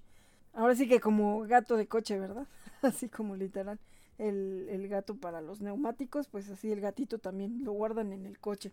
Y ahí pues ya le armó su arenero, ahí le tiene su, su comida y todo, pero ese día, como nos vio ahí que estábamos platicando, pues ya como que se empezó a, a querer salir para estar en el chisme, entonces ya le había dejado un poquito abajo la, la ventana y ahí está sacando la manita, así como que ah, ya déjame salir, déjame salir. Hasta que dijo, bueno, está bien, te voy a dejar salir un ratito. Y va y se mete abajo de otro coche y así como, es que si sale ahorita el señor y lo mueve y no lo ve, y yo ahorita me voy a meter un rato y este pues, cuando está trabajando ahí afuera en la o que está ahí en la banqueta bueno pues lo está viendo no pero dice si me tengo que meter tengo el pendiente y lo tengo que resguardar. Entonces bueno pues a veces también hay esos casos donde por más que quieres no se dejan. Y bueno pues en este caso el gatito no se dejó y lo que les decía, a veces, aunque sea un albergue, aunque tengan cuidadores y lo que quieran, imagínense un altercado donde empiecen dos a pelearse, pero los demás también van de metiches y empiezan a agarrar partido, es verdaderamente difícil. Es muy difícil y yo creo que a muchos albergues, si no es que a todos, les ha pasado alguna ocasión, por lo menos una. Entonces, todo lleva un protocolo de entrada no puedes llegar y decir, ah, bueno, sí, ya llegó Firulais y lo voy a meter en esa jaula. Creo que ahí cabe. No, porque no sabes cómo lo van a recibir. O también además, ¿no? Si el perrito se está enfermo o trae parásitos, primero tiene que ir a la veterinaria. Ya en base a eso, ya se puede definir, ah, bueno, si primero qué edad tiene, eh, si está sano, bueno, lo que se pueda ver ahí en la revisión y en base a eso pues ya se ve en qué grupo se pone. En muchos casos, si se puede y si tienen el espacio, pues los dejarán en cuarentena, o sea, aislados hasta que ya se vea que no tienen ninguna enfermedad. Algunas protectoras de gatos sí hacen eso porque, eh, bueno, la leucemia felina y algunas otras enfermedades de ese tipo pues, se pegan así sin más, ¿no? Entonces imagínense un gatito que viene enfermo, y que contagia a toda la población, pues no. Entonces en esos casos a veces los tienen separados si es que tienen el espacio, pero ¿qué hacemos cuando es una casa? Que obviamente mucha gente dirá, pues entonces no tengas tantos animales si no tienes las instalaciones necesarias. Alguna vez eh, fuimos a casa de una protectora en la colonia Roma, la casa muy bonita, pero tiene, sí tiene que tener a una persona que le ayude a, a limpiar para evitarse problemas, que esa es otra, para evitarse problemas con los vecinos. De por sí, alguna vez sí platicó que sí le habían llegado ahí con lo clásico, este, de, ah, es que usted tiene muchos perros y que, y que si está sucio y que no sé cuánto, pero pues ya entraron a hacer la inspección y vieron que no. De hecho, yo entré ahí porque les fuimos a tomar fotos a algunos adoptables. Y digo, nada más porque pues, estaba lleno de perros, pero si no, la verdad es que los, los espacios bastante limpios, los perros también muy cuidados. Entonces, hay gente que le invierte mucho más, ¿no? De lo que te puedes imaginar cuando son independientes. O sea, digo, tanto independientes como los albergues. Digo, ya los albergues, pues bueno, ya es también algo que se sale de, de una cantidad que pueda ser normal dentro de una casa. Pero conocí a alguien que empezó con siete perritos y lo último que supe es que tenía como 70. Sí tiene patio, pero tampoco es tan grande. Es una casita con una recámara, creo. Digo, la ventaja es que tenía la mayoría de sus perritos rescatados son chiquitos, ¿no? French, Schnauzers, pues todos los que son chiquitos, ¿no? Bueno, cruzas, ¿no? También no todos eran propiamente de esa raza, pero más o menos de esas tallas. Entonces también digo, veía uno como corrían de un lado para otro en el patio y se veían curiositos porque la mayoría eran chiquitos. No sé ya después si empezó a tener algunos que sean más grandes. Yo recuerdo que el más grande era Goliath, un boxer que resguardó y que rehabilitó, pero de los demás eran muy chiquitos, ¿no? Y bueno, me, resguardó a Katy Light, que era una labrador. Entonces también pues se veía extraña entre puros chiquitos. Pero aún así, o sea, mantén y atiende a 70 perros. O sea, ella se dedicaba en cuerpo y alma a esa situación. Entonces, hacía, creo que hacía estéticas caninas también para sacar algo de recurso. Porque pues está difícil, o sea, si a veces 10, 15, 20, 30 perros, ya dices, híjole, pues, pues no me alcanza, ¿no? Ahora ya 70, pues ya es un número que está fuera, digo, ya de, de los límites dentro de una casa. Entonces también por esa situación y tratando de tener pues a salvo se puede decir, ¿no? A nuestros animalitos, es que también entre más, más, más rescatados vamos teniendo, también más riesgos tenemos de que estén encima de nosotros, ¿no? Ah, ya te echaron a esta autoridad y luego a esta y que todo el mundo esté quejando. Bueno, a mí me iban a linchar en la primera casa donde renté. Bueno, no, no, ya estaban convocando a hacer ahí el linchamiento masivo, no sé, ahí, este, como Juana de Arco, ¿no? Porque tenía perros. O sea, estaba Risha con los rillos, seis bebés recién nacidos y Risha. entonces, bueno, pues tenía mi criadero de perros criollos, según ellos. Y de verdad, entre más y más perritos van siendo, más la gente a veces se empieza a ensañar y ensañar con nosotros, ¿no? Entonces también, si lo primero que podemos hacer es poner una barda a dos o tres niveles, qué mejor entre menos nos estén viendo los vecinos y menos tengan acceso a que vayan a querer hacer algo de aventarles cosas, comida. Si aquí alguna vez que vine cuando todavía no nos cambiábamos y todavía no ponía la cubierta de policarbonato atrás, de pronto me encuentro una bolsa con tortillas. O sea, se ve que la aventaron así contra la puerta. Cuando digo, la casa no estaba habitada, pero veían que cada fin de semana se oía ruido, ¿no? Que las voces y todo ahí, y además, después, no, eso, no, ya, ya habían puesto el patio, o sea, ya se había puesto el piso del patio y las piletas de, de la tortutribu, sí, pero todavía no le había puesto el, techo. Eh, y me aventaron eso. O sea, ni siquiera me conocían, no había perros, no había nada. O sea, como para decir un pretexto de, ay, le aventé esto porque el perro estaba dando lata.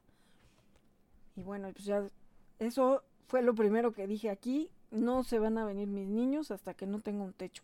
Yo no quiero darles la oportunidad de que les estén aventando porquería y media. Porque yo no sé si esas tortillas estaban envenenadas o para qué caramba las aventaron. No lo sé. Entonces, todo esto también se va volviendo un riesgo. Un riesgo tanto para el protector como para los animalitos.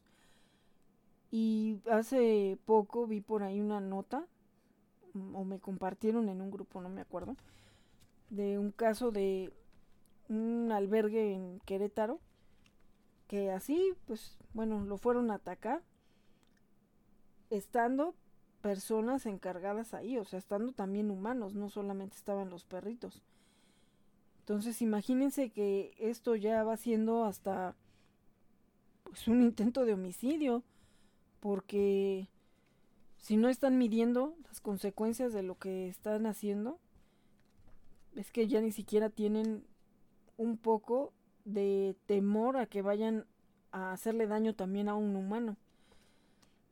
También hace poco Manada San, el año pasado no me acuerdo, también sufrió por ahí un, atentado estando ellos en un espacio donde creyeron que nadie se iba a querer pasar de listo ni molestar ni nada, o sea, están aislados, no tienen ni vecinos y pues ahí van a fastidiar.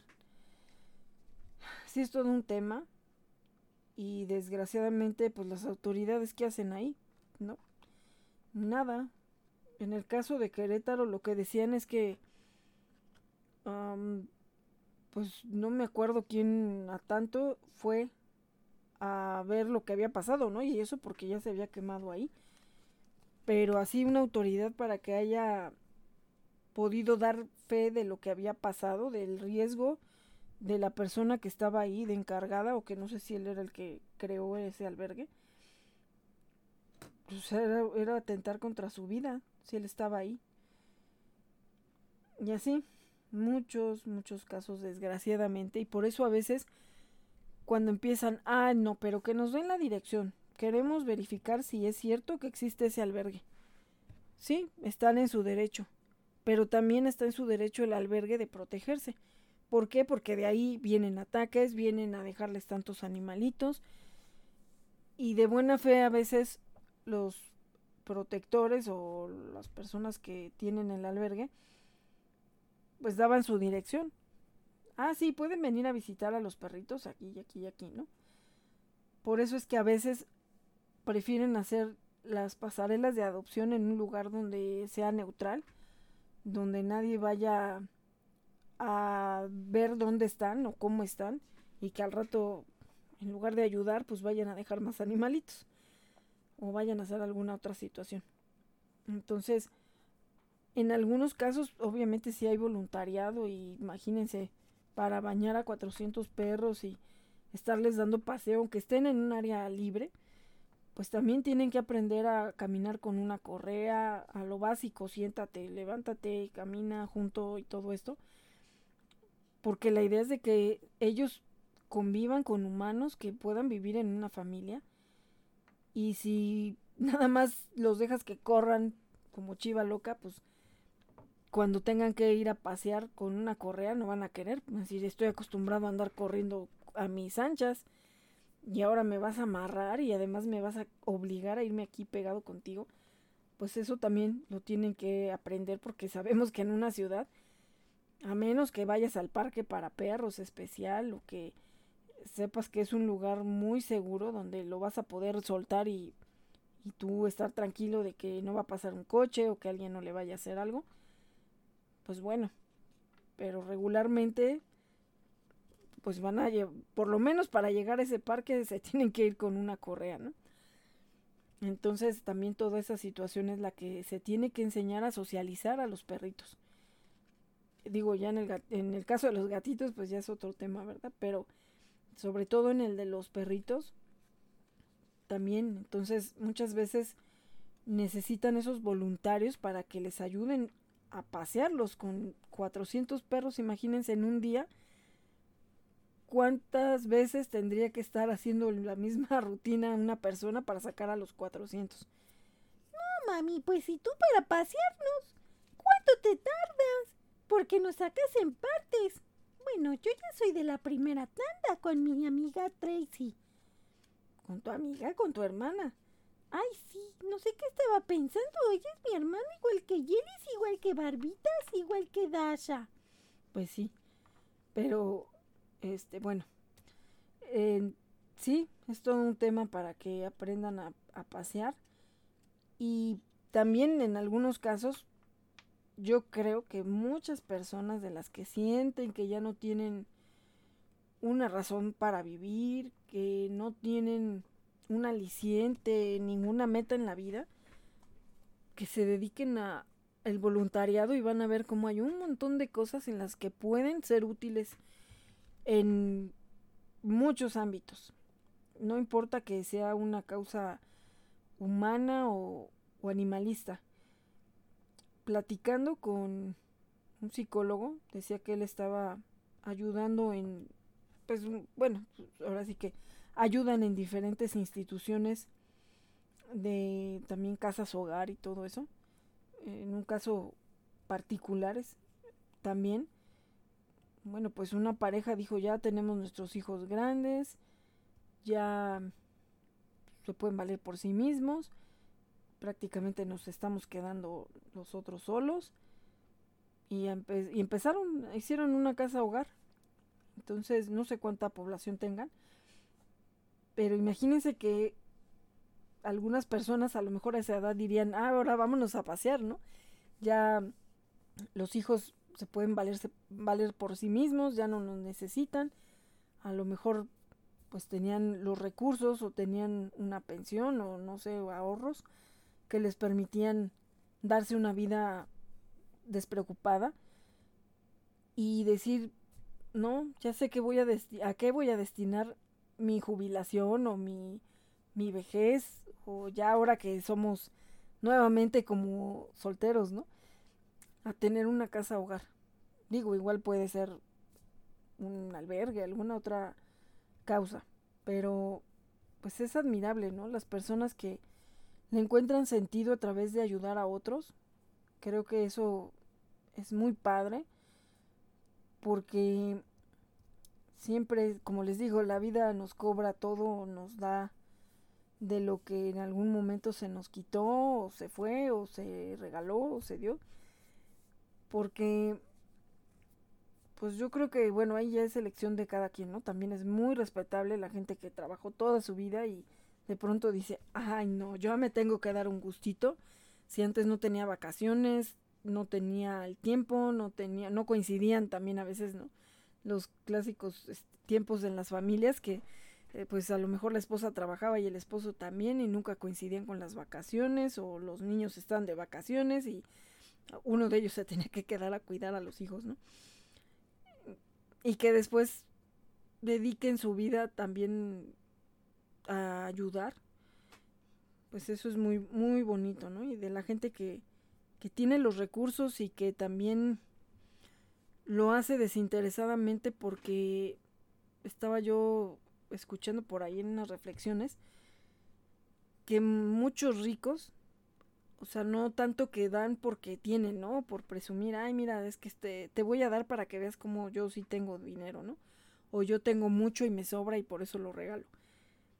Sino que muchos ricos, que pues, algunos son grandes conocidos, ¿no? De los más ricos del mundo, que regularmente destinan algunos recursos a donaciones, a causas, a fundaciones que hacen ellos mismos para ayudar a diferentes enfermedades o situaciones, que dicen es que ellos entre más tienen, más dan porque saben que más, más y más y más les va a llegar a ellos.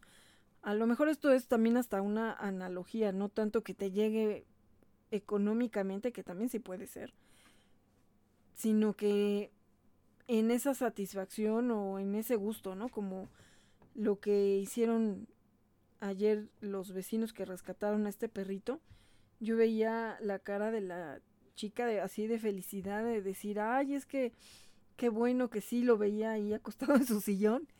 Y dice, ah, ya no va a estar ahí en la calle, ¿no? Que, que, qué gusto que se haya podido rescatar. Y yo creo que eso es en lo que nos volvemos ricos si damos. Porque yo creo que esa satisfacción, si se hace genuina y si se hace desde el corazón, nadie te la quita.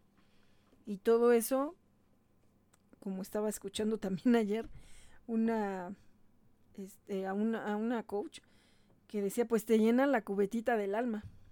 Me llamaba mucho la atención, ¿no? Porque repetía, unas cosas son para que a lo mejor las monetices y emprendas, y otras cosas son no, a lo mejor a ti te encantan, pero a nadie más le van a llamar la atención y realmente con eso no vas a poder hacer como tal un emprendimiento. Pero te llena la cubetita del alma. Entonces aquí, de igual manera, ¿no? Mucha gente dice, ay, pues si no tienen dinero no sigan en eso. Así lo vi alguna vez en un comentario con una protectora que también estaba diciendo, es que ya no tengo croquetas y no tengo para pagar esto y no tengo para no sé cuánto y eh, no sé qué van a comer mis perritos y así, ¿no? Entonces por ahí vi que alguien dijo, ¿para qué tienes perros si no tienes dinero? Así se lo pusieron, ¿no? De crudo y, y frío. Y a lo mejor, pues tienen razón, ¿no? De a veces nos estamos quejando de, ay, es que no tengo. Y como dice mamá, querías tener hijos, ¿no? Entonces digo, no, no humanos, pero sí, hijos perrunos, hijos tugiles, sí. Entonces, tenemos que asumir esas consecuencias también. Y bueno, pues a lo que iba, al final de cuentas es que tenemos que generar recursos y en nuestro caso, por, por lo menos las protectoras que, que tengo cerca, con las que interactuamos y nos ayudamos y tratamos de hacer esta labor, es eso, el generarlos, de ahí nació Shop and Boutique Turdox y también Emprendedores con Causa MX, porque un día estaba pensando por qué muchas protectoras de pronto están muy desesperadas.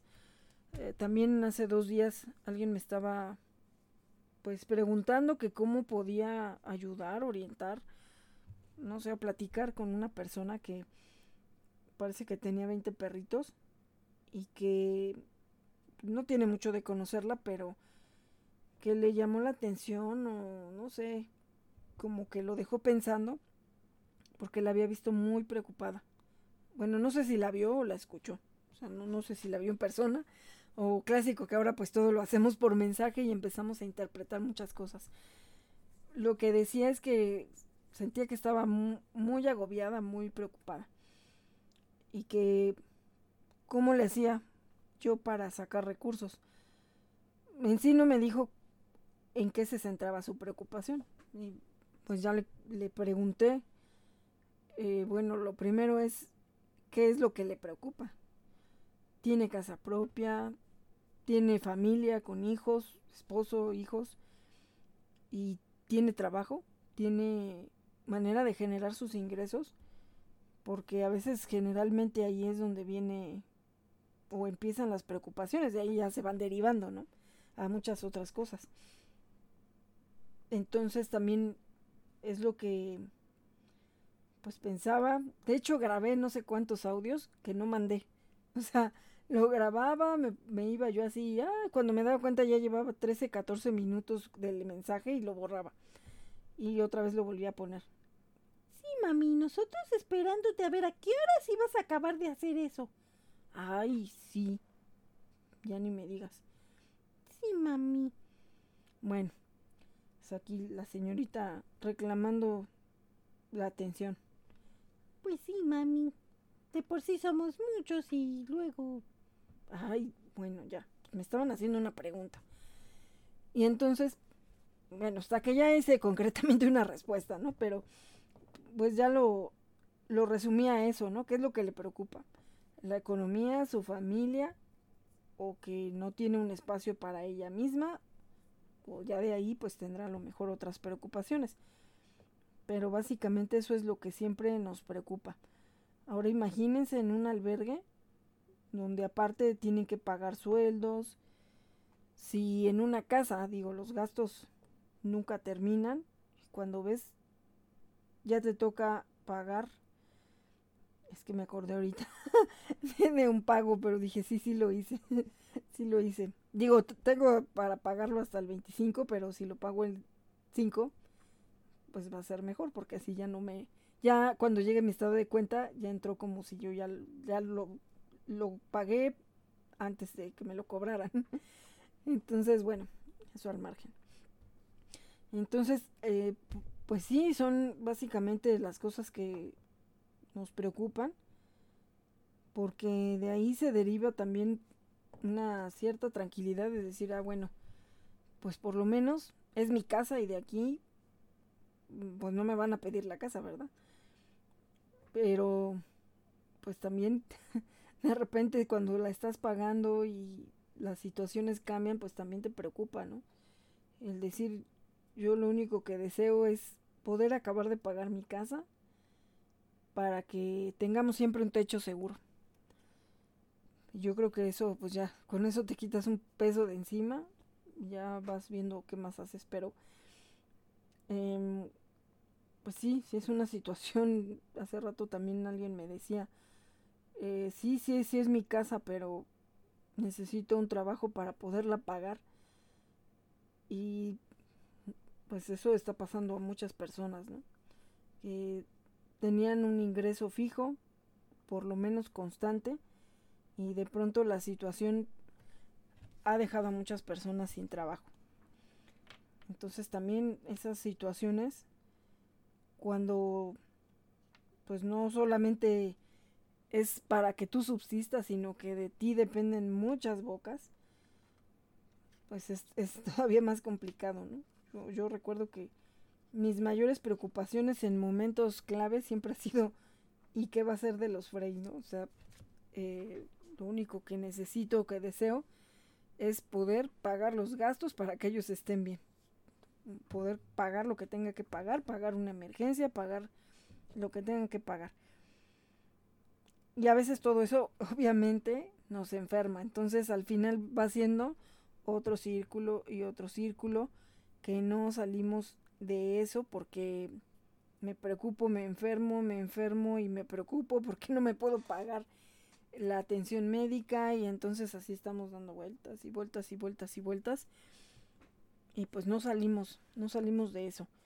Y algo que, que es muy difícil, pero todo el mundo te lo dice, vívelo hoy, porque en este momento piensa en este preciso momento que te falta qué te duele, eh, si estás cómodo, si ahorita no estás pasando hambre, si tienes una temperatura confortable, si ahorita, ahorita en este segundo, en este minuto estás bien, respira y ya no estés pensando ni en el presente, más bien ni en el futuro ni en el pasado, porque eso te tiene amarrado. ¿no? Amarrado con una mano al, al pasado y la otra al futuro. Y al final de cuentas, pues, entre más tiren, en un momento se va a romper lo demás que queda en medio, ¿no? Y sí es cierto, sí es cierto. Es un ejercicio difícil que además también lo estoy haciendo porque fue, es parte de una tarea.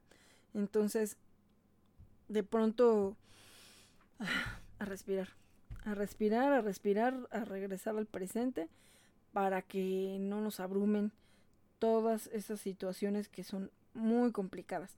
Y por otro lado, a veces también no las buscamos, así como muchos que ponen en esos comentarios que pueden ser muy crueles o muy fríos. ¿Quién les mandó?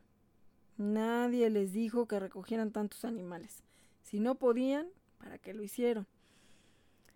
Y sí, en eso sí, si lo vemos objetivamente, nadie nos puso una pistola para decir que sí.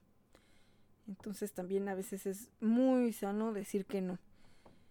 Claro que ya cuando vemos, no, pero es que ese perrito cómo va a regresar a la calle. No, no, es que no es justo. Yo algo que sí, de verdad, yo no lo puedo hacer es, si lo voy a agarrar para nada más llevarlo a esterilizar y volverlo a echar a la calle, mm, no. No, bueno, en esta zona no. Aquí no se puede hacer eso porque la gente es muy cruel y le da igual si estaba vacunado, esterilizado, si sabía inglés, si sabía hablar francés o lo que supiera el perrito. Está en la calle, no me gusta, que venga la perrera. Que ese era un, miedo aparte también del perrito que se rescató aquí por parte de, de los vecinos. Que en una de esas, si ya estaban diciendo es que andan tal eh, privada, que no falte el que diga, yo no quiero ese perro aquí adentro de mi privada porque se vino a hacer a mi pasto, porque se vino a acostar aquí, porque nadie lo invitó y aquí se durmió. Y vámonos, hay que hablarle a la perrera porque no me gusta ese perro y que se lo lleve. Entonces, de verdad, allí, bueno, pues sí, ya a veces son casos que dices, no queda de otra, nadie más lo va a hacer, lo tengo que hacer. Pero bueno, sí son unas cuestiones en las que tenemos que pensar hasta dónde quiero y puedo ayudar. Hay personas que incluso ni siquiera tienen rescatados y eso no los hace menos protectores que otros, porque también a veces creemos que, ay, no, es que si tengo 50 la gente sí va a ver que soy protector. Este, no, es que tengo dos. Ah, qué chiste, nada más tienes dos. Sí, pero rescato uno, lo doy en adopción y hasta que ya ese se fue en adopción, rescato a otro, que eso sería lo sano. Esa era mi idea. pero bueno, ¿qué pasa cuando no han salido en adopción? Y así va creciendo y creciendo las manadas. Entonces, eh, sí hay ocasiones en las que pues la decisión es tuya, ¿no? De igual manera lo vas a dejar en la calle y Puede ser que alguien más lo rescate o puede ser que alguien más lo dañe. Pero bueno, ahí a veces también son situaciones que se tienen que sopesar porque por otro lado tú quieres rescatar a todos. Y así una amiga salía con un cordón en la cintura y cada que salía pues regresaba con un perro. Obviamente que al perro que veía en la calle ella pues así como si fuera el antirrábico, ¿no? Digo, claro, ella pues al contrario, ¿no? Los iba a ayudar y los iba a dar en adopción. Pero, o sea, eso sí ya era salir a buscarlos. Digo, cuando incidentalmente, como este caso de este perrito, se lo encontraron, lo siguió o algo así. Bueno, ¿no? Pero que ya todos los días salgas con tu correa y, ah, pues ahora que regrese a la casa tengo que regresar con otro perro más, ¿no? Pues a veces así sí es más complicado, ¿no? Porque ya, ahí sí ya tenemos otra idea, digo, si tienes el espacio y si tienes los recursos, pues digo, todos quisiéramos hacer eso, ¿no?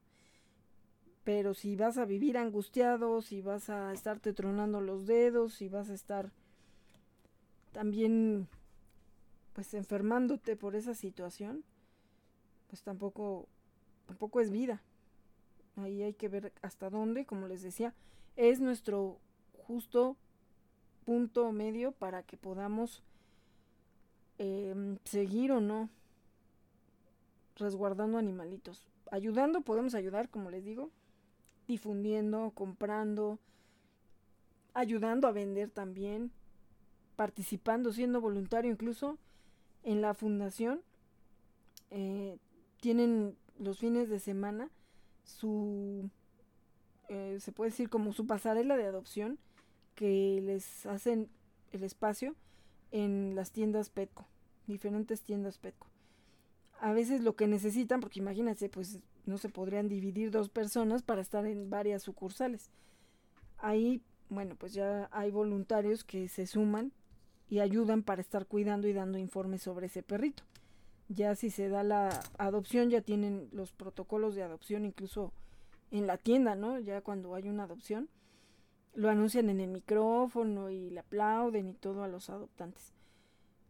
Pero pues, eso también es de mucha ayuda a los voluntarios y es también como tú te puedes sumar.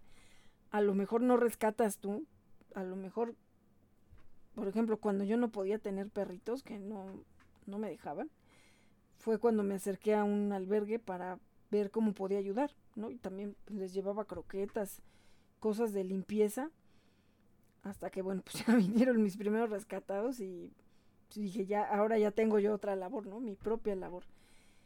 Entonces, también así, yo en ese momento decía, bueno, yo no puedo tener perritos, pero a lo mejor me dejan jugar con alguno, puedo apadrinar, ah, también esa es otra, puedes apadrinar a un perrito y haz de cuenta que si no lo puedes tener en tu casa, pues a lo mejor sí sigue en el albergue, pero tú te vas a hacer cargo de lo que necesite, ¿no? Si a lo mejor le compras sus croquetas o la cuestión médica, sus juguetes, el baño, lo que sea, ¿no? Entonces también hay esos programas de, de apadrinamiento para que pues no toda la carga sea para, la, para el albergue. Y bueno, pues como les decía, ¿no? El de las ventas y las rifas, pues creo que en eso es en lo que muchos más trabajamos. Ah, también algo que también es muy bueno, eh, unas protectoras han llegado a hacer un, un emprendimiento de cosas que les donan, o sea, ropa de medio uso, claro que en buen estado, que a lo mejor también les donan cosas que ya no están ocupando y que se pueden revender también. O sea, hay, hay protectoras que de eso han ido manteniendo su labor. Yo conozco dos dos de ellas, que también lo han ido haciendo así. Entonces, lo importante es, creo que ir teniendo ideas y además también todos tenemos talentos. Todos tenemos algo que nos gusta hacer y que a lo mejor ni siquiera sabíamos que se podía explotar. Y ahorita te das cuenta que, ay, sí, yo sé hacer esto mi hermana, ¿no? Con la repostería canina. De alguna manera, pues ella se está sumando así. Eh, ya me ayuda a hacer las, la, la, repostería y pues ya la vendemos en Shop and Boutique Turdocs. Y también agradezco a las personas que se suman a también eh, ser parte de, de, este círculo porque me están ayudando también a, a distribuirlas, ¿no? A, venderlas. Entonces eso también es, es muy bueno y yo lo agradezco, ¿no? Eh, yo de alguna manera ayudo a difundir también lo que hacen esas personas o esos negocios y entonces ahí pues todos nos ayudamos, ¿no? Porque digo, a lo mejor ellos no solamente venden lo que yo hago, ¿no? Sino que también ellos venden otros productos, otras cosas. Entonces, pues ya de alguna manera se va haciendo esa colaboración económica y todos podemos salir ganando. De verdad yo agradezco a las personas que me han dado espacios en sus negocios para hacer un escaparate de los productos que nosotros tenemos. Entonces también eso me ayuda porque a lo mejor ya no me tengo que desplazar totalmente a Ciudad de México para hacer una entrega de un producto porque ya está más cerca en el módulo que está en Insurgentes, ¿no? A lo mejor el otro en la sucursal de, de Aragón, eh, no sé, y otras personas que, que se suman y de pronto dicen, ay, mira, es que yo tengo a alguien que quiere tal producto. Si quieres, pues yo se lo, yo se lo entrego. También eso ayuda mucho. Lo, aquí la, la cuestión es precisamente ser pues emprendedores. Estar con todas nuestras antenas en nuestra parte creativa. Porque yo empecé a hacer, así se me ocurrió de pronto un día. Dije, pues si tengo esto, tengo esto, voy a empezar a hacer libretas. Y después ya las empecé a hacer personalizadas. Amo hacer las libretas. Y pues las personas quedan contentas porque tienen algo personal. Y además, yo tenía una engargoladora de cuando estaba en la maestría. La compré para no andar sufriendo en las mañanas o en la tarde que ya iba a entrar a clase. para andar engargolando. Además, ¿cuánto se gasta uno engargolando? Bueno, eso hace 20 años. Y la engargoladora pues estaba empolvando y de hecho me acordé porque mi papá me dijo un día, oye, esa engargoladora pues, ya la voy a tirar o a ver qué le hacemos. No, ¿cómo que la vas a tirar? No. En eso andaba, no sé, yo andaba allí en una papelería y de pronto se me ocurrió así, dije, pues si está la engargoladora y tenemos la guillotina, pues voy a hacer libretas, ¿no? Así como dicen, tienes limones, haz limonada. Entonces, bueno, pues de ahí, gracias a Dios y bueno, con mi impresora, pues ya, o sea, de verdad, por lo menos la impresora se pagó sola con las libretas, ¿no? Y eso ya me dio también ahí otra oportunidad de emprendimiento. Digo, quiero seguir haciendo más cosas y más cosas y más cosas. Pero, pues así, ¿no? Surgió, ni siquiera lo pensé. Dije, ah, pues voy a hacer unas libretas. Y tenía por ahí también, no sé, material, ¿no? Que ahí estaba, ahí estaba olvidado. Y de pronto, mira, pues si tengo esto. ¿Por qué lo, por qué lo desaprovecho, no? Eh, y así muchas cosas que van surgiendo y también que nos vamos de alguna manera eh, coordinando, ayudándonos. Por ejemplo, pues las placas de identificación, ¿no?